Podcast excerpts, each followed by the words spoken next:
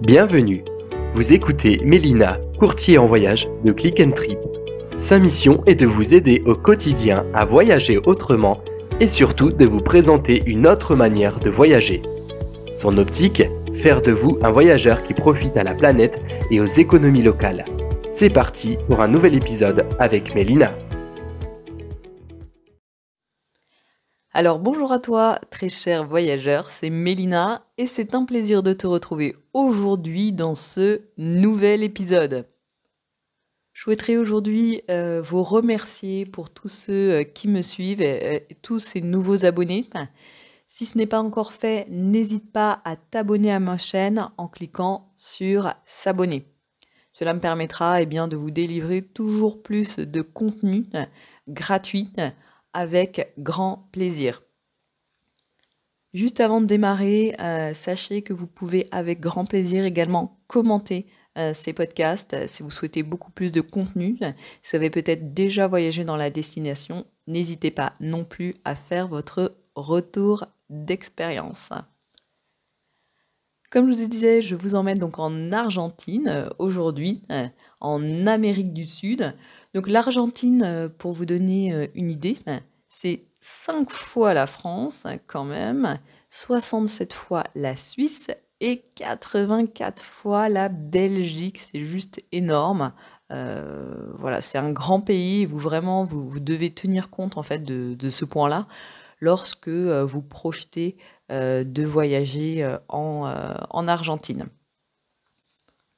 Et c'est vrai que bon bah bien évidemment la manière de circuler sera tout particulière, sachant qu'il s'agit de grandes distances. Alors la première question qu'on va se poser euh, très souvent euh, quand on part euh, ou quand on projette un voyage en Argentine, c'est quel est le climat et quand partir, quelle est la meilleure période pardon, pour partir eh bien, en Argentine. Alors, j'ai envie de vous dire, il y a quand même deux saisons. Hein. L'Argentine dispose de deux grandes saisons touristiques. On va avoir la période d'avril à mi décembre, qui est quand même favorable pour visiter euh, le nord. Et euh, en général, depuis euh, les cinq provinces du nord-ouest jusqu'à Corrientes et Misiones, le nord-est, on va dire que c'est l'hiver avec des, on va dire en, hiver sec si puis dire et un soleil qui va être quand même plutôt prédominant. Pour la période donc d'octobre à avril, donc sur la seconde saison, c'est plutôt au contraire euh, favorable, euh, si puis dire, au centre de l'Argentine, avec euh, Cordoba et Mendoza, voilà, et toute la Patagonie en général. Alors peut-être vous êtes vous projeté de votre côté de visiter aussi bien le nord et sud. Et là, bien évidemment, la question, mais Mélina, quand est-ce que je peux partir pour visiter aussi bien le nord et le sud? Alors moi personnellement j'ai envie de vous répondre eh bien le printemps, euh, mi-septembre euh, à novembre, euh, ça reste vraiment une période agréable et la première partie de l'automne, on va dire de mi-mars et avril, qui sont des moments on va dire où toute l'Argentine peut se visiter. Voilà. Donc vous savez un petit peu plus sur la période idéale, si puis-je dire, pour partir en Argentine. Une fois euh, qu'on a euh, bien évidemment cette réponse, c'est de se dire mais ok, comment se rendre en Argentine Quel vol direct? Alors les vols internationaux en général hein, les plus fréquentés par les voyageurs. Donc on va avoir les lignes directes depuis Paris avec Air France. Euh, voilà, après pour les autres compagnies, vous allez avoir Air Canada euh, depuis Toronto. Euh, vous allez aussi pouvoir partir si vous le souhaitez depuis Madrid et Barcelone avec Iberia. voilà un petit peu pour une ordre d'idée concernant les, compagnies qui vont se rendre en, Argentine. Alors il y en a d'autres, hein, il y a quand même plusieurs possibilités, mais il faut savoir que le pays est très bien desservi et l'aéroport, donc l'aéroport principal est Zeiza, qui s'écrit E-Z-E-I-Z-A, à Buenos Aires. Donc ça, vous l'avez compris, hein, je vous ai dit, l'Argentine est un grand pays. Euh, et c'est vrai que dans un circuit, en principe, il faut savoir, euh, il faut prévoir des euh, vols intérieurs. En général, on est sur trois vols internes, hein, si puis-je dire. Donc ça, il faut quand même le prendre en compte quand vous projetez un séjour en Argentine pour circuler et pour visiter plus facilement le pays. Alors, en général, euh, il y a deux compagnies aériennes euh, qui proposent ces vols internes. Vous avez LATAM et euh, Aerolinas Argentinas, pour la petite info. Alors, toujours dans l'optique de comment venir en Argentine, donc ça reste très facile, hein, il n'y a aucune démarche administrative, si puis-je dire, à faire si vous restez dans le pays moins de 90 jours en général. Euh, quand vous partez sur un voyage lambda, on est bien évidemment sur moins 90 jours. Donc vous n'avez aucun visa, juste un passeport valide, pas de démarche, et donc c'est gratuit. Euh, donc ça c'est quand même une bonne nouvelle, c'est super. Concernant euh, également le budget, c'est une question aussi qui revient beaucoup euh, sur les premières questions lorsqu'on projette un voyage en Argentine. Alors, il faut savoir quand même que l'Argentine est un pays un peu cher, je l'avoue. Et en principe, je compte entre 180 et 250 dollars par jour par personne. Ça vous laisse une ordre d'idée.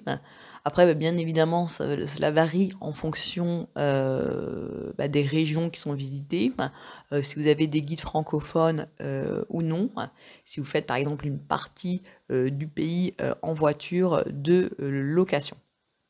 Donc voilà un petit peu concernant le budget à prévoir en général en Argentine. Après, bien évidemment, euh, en accompagnement, euh, très souvent, euh, l'expert en Argentine propose plusieurs formules adaptées justement à votre budget, mais il faut savoir qu'il y a quand même des guides francophones partout, sur chaque étape en Argentine, et ce qui est quand même à mon sens un bon point, en tout cas quand on ne parle pas l'espagnol. Alors, il est également possible, hein, ce que je vous disais, de louer euh, bah, des voitures. Euh, c'est vrai que c'est quelque chose qui s'est de plus en plus demandé, en tout cas, euh, le fait d'être seul, de pouvoir se débrouiller. Bah, alors là, louer une voiture, c'est possible, mais uniquement sur certaines étapes en Argentine. Et c'est vrai que très souvent, moi, ce que je vous conseille, c'est surtout de louer une voiture dans le nord-ouest et à Bariloche, qui se fait donc très bien en voiture de location.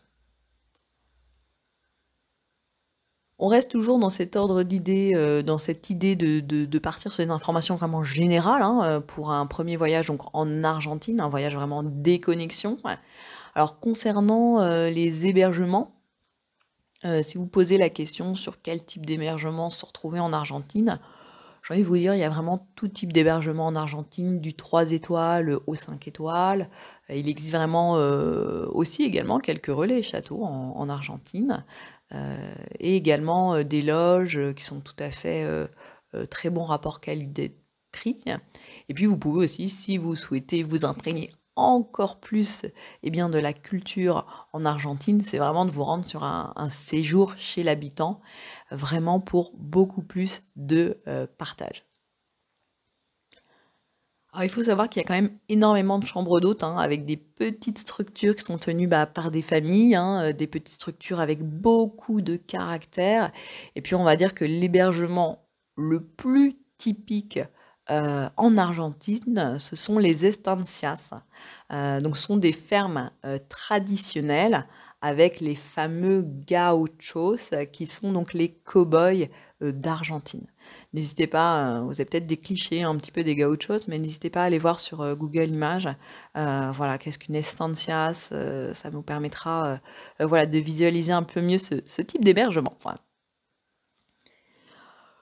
Concernant la, euh, santé, hein, on est sur un pays euh, lointain, un pays long courrier. Euh, très souvent, quand on part en famille ou peut-être en groupe ou en couple, on peut se poser la question de la sécurité, de la santé. Eh au niveau de la santé, c'est pareil, c'est vraiment très facile. Vous n'avez aucun vaccin particulier à faire, autre que le vaccin que vous avez à faire, si puis-je dire, en France. Alors, il y a juste la fièvre jaune qui est conseillée, on va dire, à Iguassou, mais euh, il faut savoir, ce n'est pas du tout obligatoire. Je vous remercie de m'avoir suivi. Ce fut un plaisir de vous euh, communiquer eh bien ces informations générales pour eh euh, vous en tant que voyageur qui projetez eh ce séjour en Argentine. N'hésitez pas à vous abonner si ce n'est pas encore fait. cela me permettra de vous donner toujours plus de contenu gratuit et je vous donne rendez-vous dans un prochain épisode. À bientôt.